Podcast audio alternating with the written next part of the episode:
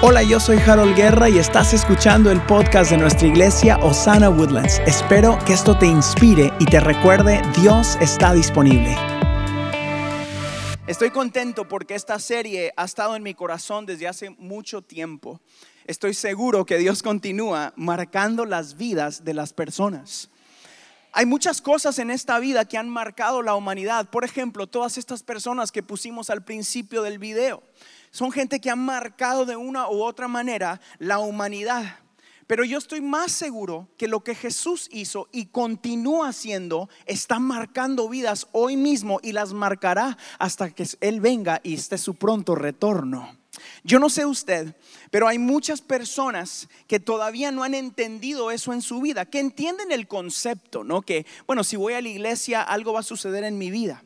Pero si realmente entendiéramos que Jesús nos ha marcado, ¿qué sucedería en nuestras vidas? Si usted se despierta cada mañana entendiendo que ha sido marcado por la sangre de Cristo y usted ya no camina solo por circunstancias, situaciones, por lo que le está pasando, sino porque usted es hijo e hija del Dios Todopoderoso, ¿qué sucedería en tu vida? Si mañana usted se despierta y de repente usted se recuerda cada promesa de Cristo Jesús en su vida, ¿qué sucedería? Es mi corazón el día de hoy recordarte que algo está marcando tu vida cada mañana.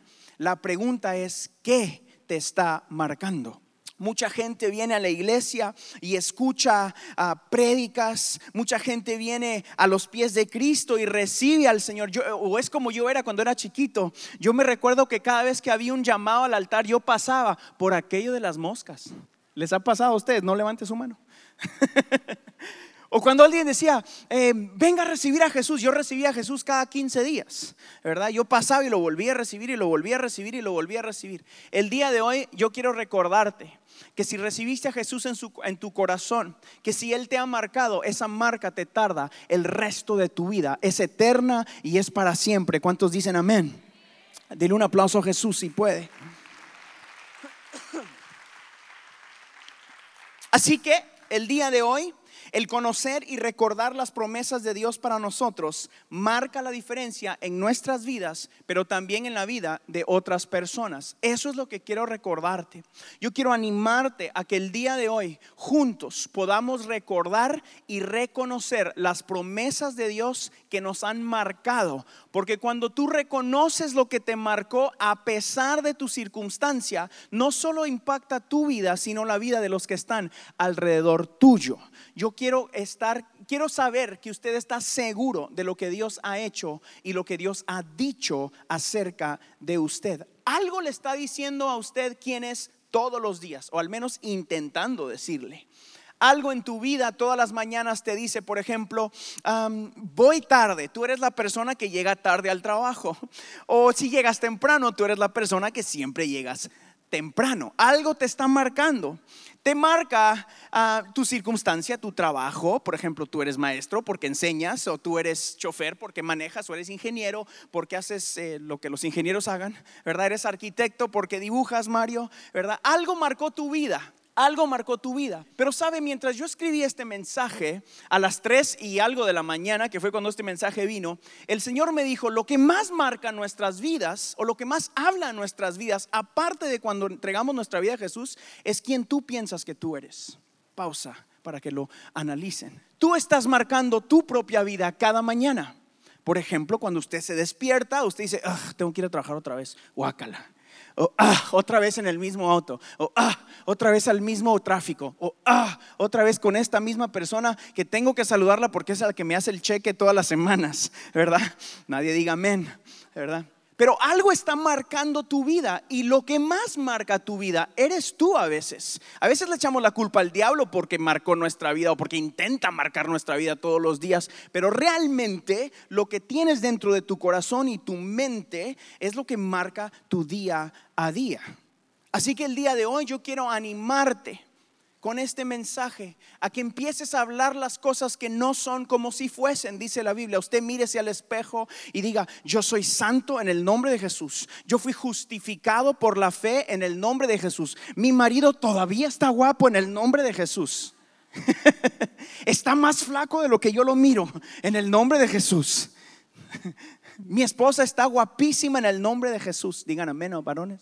Padre, ese amén estuvo muy feo. Te va a tocar hoy. Pero el aceptar la vida que Jesús nos da causa que vivamos sin acusación. Cuando realmente permitimos que Jesús marque nuestras vidas y lo aceptamos, entonces empezamos a caminar en una vida de fe. Alguien que diga fe, diga fe. Es necesario que cada uno de nosotros entienda que hemos sido marcados por Cristo Jesús. Que no solo lo escuche, sino que lo entienda aquí. ¿Qué significa el ser marcado por Cristo Jesús? Diga conmigo esto, para mí esto fue una cosa que, que yo la digo mucho y lo escribí en mis notas. Diga, la gracia es suficiente. Una vez más, la gracia es suficiente. Usted recibe la gracia de Dios no para que pueda pecar libremente, sino para que sea recordado cuando falle que Jesucristo pagó el precio y por amor a Cristo, por amor a Cristo, nosotros cumplimos no por acusación o por, o por lo que va a suceder. ¿Me entiende? Cuando usted ha sido marcado, el amor que le tiene a esa persona o a ese ser que lo marcó causa que lo honre. Así es con Jesús. Le dije a alguien la semana pasada, a alguien yo, y pensé en esto toda la semana, fue que yo le soy fiel a mi esposa, no por miedo de que eh, si soy infiel me va a ver, le soy fiel porque la amo. Usted le es fiel a Dios, no por miedo a lo que pueda suceder, sino porque lo ama. ¿Dónde está la gente que ama a Jesús en este lugar? Den un aplauso a Jesús si usted lo ama.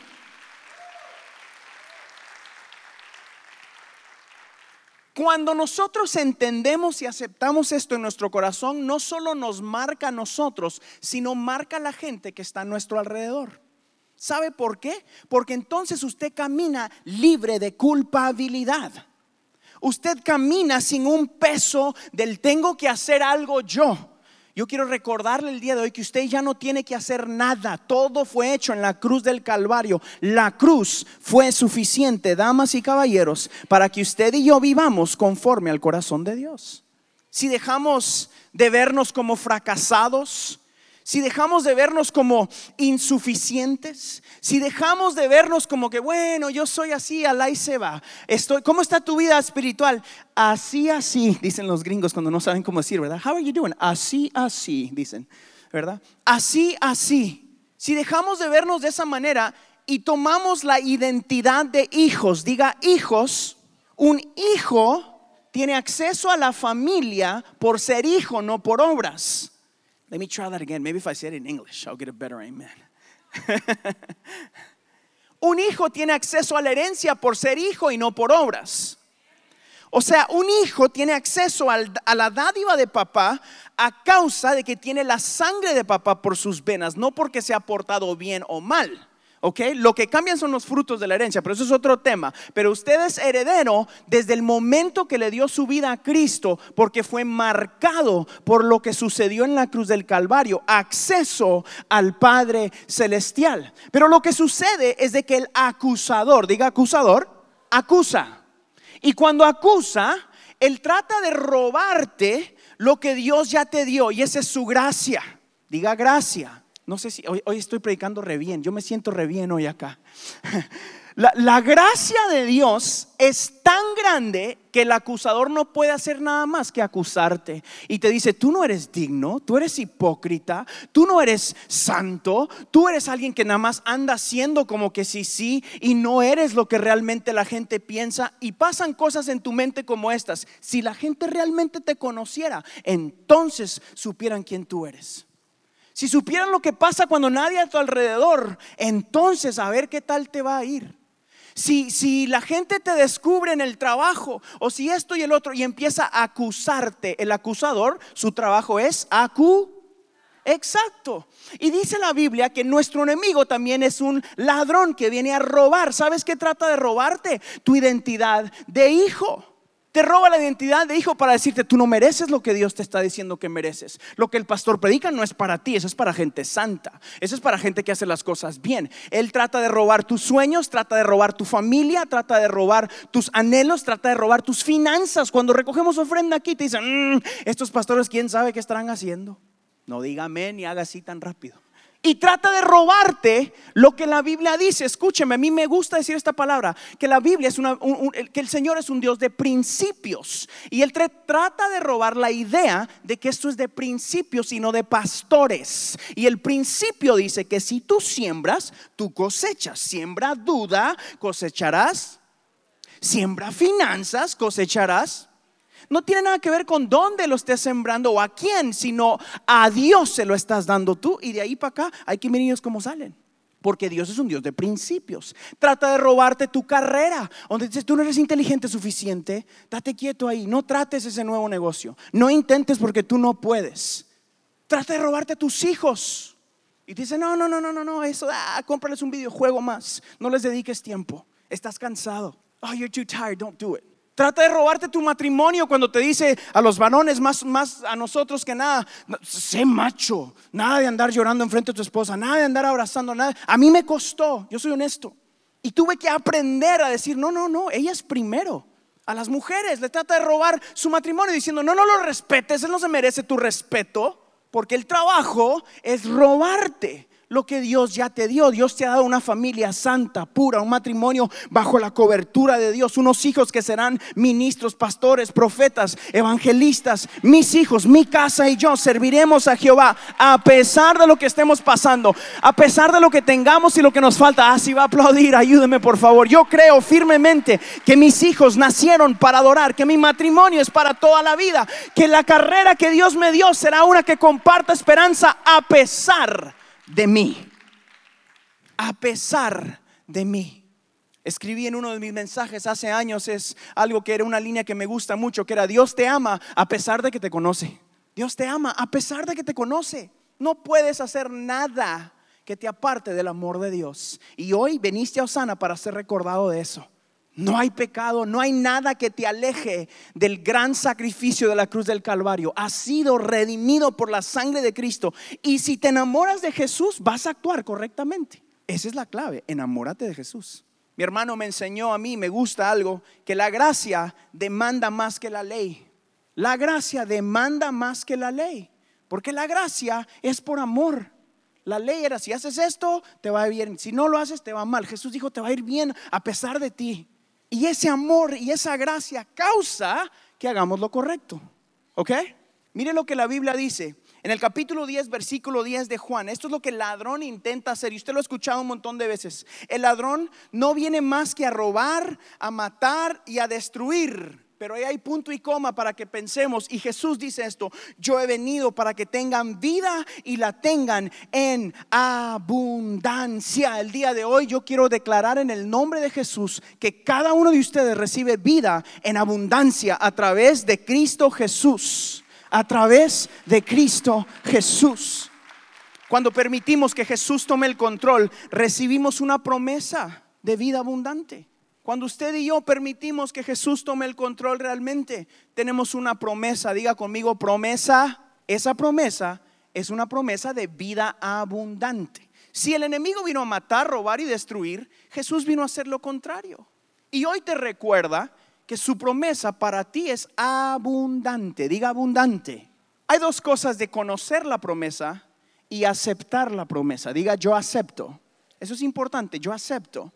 Muchas veces nosotros prometemos, pero si la otra persona no acepta lo que usted está prometiendo, se queda en nada, se queda en medio. Jesús te ha dado una promesa de vida abundante. Es nuestro trabajo aceptarlo. La Biblia dice que el Señor es un caballero y Él no va a, a meterse sin permiso. Tienes que darle permiso al Señor a que entre a tu corazón primero. Por eso predicamos y te, invitamos a que aceptes a Jesús todos los domingos en Osana. Al final del servicio termina igual, porque cada uno de nosotros necesita más de Dios. Y después necesitas aceptar la promesa. Muchos tienen la, la promesa. Todos aquí tenemos la promesa, pero nos hemos rehusado a aceptarla a causa de la circunstancia. Y permitimos que la circunstancia robe la identidad algo marca la diferencia en tu vida. Muchas veces la circunstancia ha marcado nuestra identidad y quién somos. El día de hoy yo quiero recordarte, tú no eres producto de lo que tienes o de lo que has hecho, eres producto de lo que Él hizo en la cruz del Calvario. Tú eres producto de lo que Jesús hizo en la cruz del Calvario. La promesa, la promesa de la que estoy hablando es una que tenemos que aceptar cada mañana. La promesa de la que te estoy compartiendo es una que tienes que aceptar cada mañana, porque cada mañana luchamos con diferentes cosas, cada día tiene sus propias luchas y tú y yo necesitamos aceptar la promesa de ser hijos de Dios cada día. No estoy hablando de que tu salvación, sino el verte como hijo cada mañana, necesitamos ser recordados de eso por nosotros mismos. Al menos yo sé que eso me ha ayudado muchísimo en mi vida. El despertarme y pensar, hoy tengo nueva gracia, nueva misericordia. La Biblia lo dice así en Lamentaciones, en el capítulo 3, versículo 22. Lo dice de esta manera, el gran amor del Señor nunca se acaba, diga nunca. Y su compasión, esa palabra es muy importante ahí, y su compasión jamás se agota. Quiere decir que no hay nada que pueda alejarte de la compasión que Dios tiene. Y cada mañana se renuevan sus bondades. Muy grande es su fidelidad. Cada día que te sientas acusado, cada día que te sientas que caíste, cada día que te, que te, sientas derrotado, recuerda lo que la Biblia dice, el gran amor del Señor nunca se acaba, su compasión jamás se agota, cada mañana se renuevan sus bondades. Muy grande es su fidelidad. ¿Cuánto le dan gracias a Dios por su fidelidad en Osana en esta mañana? Hoy Jesús nos recuerda que fuimos marcados con sangre desde la cruz del Calvario. Quiero decirle esto a algunos de ustedes que necesitan escucharlo. Quizás los he escuchado otras veces, pero la cruz fue suficiente. Para mí era importante que yo escribiera esto. La cruz fue suficiente para ti. La cruz fue suficiente para tu matrimonio. La cruz fue suficiente para tus hijos. Fue suficiente aún para esa persona que no te cae bien. aún para esa persona que no está haciendo todas las cosas correctas, la cruz continúa siendo suficiente. Nosotros, damas y caballeros, familia, fuimos marcados por una sangre que lava, que limpia, perdona, restaura y da nuevos principios. Cada mañana tenemos un nuevo principio en Cristo Jesús. Así que vive confiadamente haciendo todo, diga todo, lo que fuiste enviado a hacer por Cristo Jesús. Voy a decir eso otra vez. Debemos vivir confiadamente, haciendo todo, diga todo, lo que fuiste mandado a hacer por Cristo Jesús. La clave es conocer lo que fuiste mandado a hacer por Cristo Jesús, ¿verdad? Hay unos que dicen, Jesús me mandó a cantar. Y yo le digo, bueno, cante. Y cante. Y digo, no, te mandó tu mamá porque Dios no fue. Pastor, yo toco un instrumento y se pone una guitarra y se la ponen al revés, viendo para allá, ¿verdad? En vez de, digo, no, a ti no te mandó nadie. Tienes que conocer a qué te mandó el Señor. Es importante conocer a qué te mandó Dios. no permitas que tus faltas, ah, esta es buena. Yo, yo escribiría, les puedo invitar a que saquen su celular y escriban esto, por favor. Esto me ayudó a mí. Saque su celular y siempre les digo, escríbaselo en el brazo del que está a la par, en la frente de su marido, así lo mira bastante todos los días esta semana. Para mí esta era más importante y, es así. ¿Están listos? Diga así, que no permitas que tus faltas te descalifiquen. Permite que Jesús te cambie. One more time. No permitas que tus faltas te descalifiquen. Permite que Jesús te cambie. Hay mucha gente que se siente descalificada por lo que ha hecho y eso lo marca y vive su vida diciendo, mm, yo hice esto y nunca jamás podré ser lo que Dios había dicho de mí. El día de hoy yo quiero, que te permitas ser cambiado por Cristo Jesús. No permitas que tus faltas te descalifiquen. Permite que Jesús te cambie. El día de hoy me emociona saber que al final de este mensaje, como lo hacemos todas las semanas, yo voy a hacer una invitación probablemente a que vengan al altar y que oremos por ti y algunos de ustedes necesitan decir un paso de fe, salir de su silla, caminar hacia el frente y decir, yo necesito hacer un pacto con Dios. De decir, hoy permito que tú me cambies. No me descalifican mis errores, me califica Cristo Jesús a través del sacrificio de la cruz del Calvario.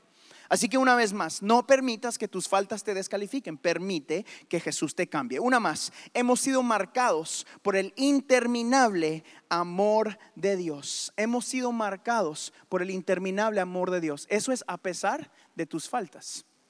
Y como lo hago todas las semanas, tengo tres consejos antes de terminar. Vente, malito tenemos tres consejos que yo creo que te pueden ayudar esta misma semana, ¿ok?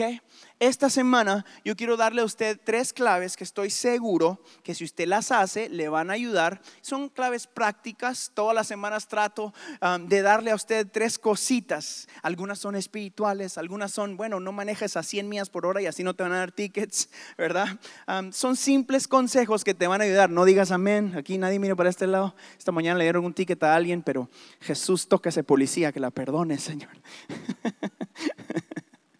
No me hubieras contado porque se me sale. ok, número uno, diga uno, listos, uno. memoriza las promesas de Dios para ti. Escriba eso, memoriza esta semana. Yo quiero invitarlo a que memorice mínimo una promesa, una promesa de Dios hay una manera muy fácil de conocer las promesas. Se llama eh, Google. Usted diga, promesas de Dios para mi vida. Punto. Eso es muy práctico. Oye, si no sabe dónde encontrarlo en la Biblia, en su celular lo tiene. Promesas de Dios. Y escoja una. Y esta semana se la va a memorizar. Esta semana yo me repetí todos los días, Jehová cumplirá su propósito en mí, Jehová cumplirá su propósito en mí, Jehová cumplirá su propósito en mí. Todos los días en algún punto. ¿Sabe por qué? Porque entonces llego aquí y digo, Jehová cumplirá su propósito en mí.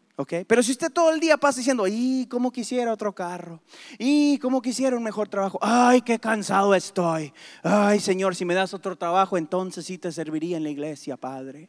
Padre, si mi marido perdiera 56 libras, Señor, entonces sí lo quería. Cualquiera que sea lo que tú anheles. Hoy quiero que esta semana como iglesia nos memoricemos una promesa. ¿Sí? Súper simple. Mire lo que dice la Biblia en el Salmo 119. Pónmelo acá. Esto es importante. He guardado tu palabra en mi corazón para no pecar contra ti. Algo te está marcando todos los días de tu vida. Y tú dices, ay, ya no quiero pecar. Ay, Señor, ya no quiero, ya no quiero hacer las cosas malas. Ok. Esta es una manera de no pecar tanto he guardado tu palabra en mi corazón. Ponga la palabra de Dios en su corazón. ¿Buen consejo o no? ¿Sí? Bueno, qué bueno. Todos modos se los iba a dar. Número dos. Número dos. Este es bueno. Este es bueno. Listo, apúntelo. Cambia un hábito que no te hace bien. Cambie un hábito. Ya no coma 10 tacos, cómase 6. ¿Ok? Ya no tome solo... Eh, eh, bueno, iba a ser la marca, pero no. Las gaseosas, eh, tome agua una vez a la semana, haga una, cambie un hábito que no le hace bien esta semana. Eso va a ir marcando su vida. Mi esposa y yo estamos agradecidísimos que los niños regresaron a la escuela porque eso significa que podemos regresar al gimnasio nosotros. Entonces, esta, esta semana yo cambio un hábito. Ya no me voy a ir a desayunar primero, sino voy a ir al gimnasio y luego como. Ese va a ser mi hábito en el nombre de Jesús mañana. High. Ok, mañana empezamos. Ese es mi hábito, ok. Usted también Cambie un hábito que ya no, que no le hace bien. Si maneja demasiado rápido, maneje un poquito menos. Si se va sin saludar a su esposa al trabajo, mañana empiece a saludarle en la mañana. Esposas digan amén. Se las pasé así bien facilita para y no. Bueno, esposas, si no le cocinan desayuno a sus maridos antes de que van a trabajar, cocínenles en la mañana. Maridos, Good job, man. I'm trying to help you out, man. Cambiemos un hábito que no nos hace bien esta semana. ¿Estamos listos como iglesia? Ok, y número tres, número tres, sirve a Dios en tu iglesia. Sirve a Dios en tu iglesia. We need you guys. La gente que marca la diferencia siempre está haciendo algo. Se parte del mover de Dios donde quiera que Él te tenga. Escúcheme por favor. Entiendo de que si Dios te tiene en Osana, eso es aquí, pero si mañana estás en otro lugar, se parte, involúcrese por favor. Muchos de nosotros esperamos de que Dios haga algo a nuestro favor, que algo suceda, pero no hacemos nada en donde Dios nos tiene. Señor, ¿cuándo vas a cambiar mi circunstancia? ¿Cuándo vas a cambiar mi situación? Y estás ahí solo esperando con el eh, síndrome de me, ¿verdad? Dame, cúrame, cámbiame. Y tú no haces nada para bendecir al que tienes a la par tuya. Se parte del mover de Dios donde Dios te tiene esta semana. I'm trying here, man. Esta semana hubiera sido un buen día para poner una mesa ahí que se apunten o algo, ¿verdad? Tenemos algo de eso, Will Pongan algo ahí ahorita al final, a ver si alguien se apunta. ¿Alguien quiere apuntarse a servir? Will ¿estás ahí? Levanta tu mano. Di yo, amén. Ahí está aquella chica. Miren todos para allá. Ahí está. Hasta le pusieron luz. ok, e, e, este consejo no era solo para esta iglesia. No me malentienda. Aunque si esta es tu casa, aquí deberías de estar haciendo algo. Una vez al mes, aunque sea. Ok, pero donde Dios te tenga involúcrate en el mover de Dios porque eso va a marcar tu vida. Porque cuando sembramos cosas de bien, cosechamos cosas de... Cuando sembramos nada, vamos a cosechar. Ok, tu tiempo, tu talento y tu tesoro le pertenecen a Dios. Tu tiempo, tu talento y tu tesoro le pertenecen a Dios. Siembra en cada una de esas áreas. ¿Cuántos reciben esta palabra en esta tarde? Amén. Den un aplauso a Jesús mientras se pone de pie. Ok. Memoriza las promesas de Dios. Cambia un hábito que no te hace bien y sirve a Dios en donde Dios te tiene.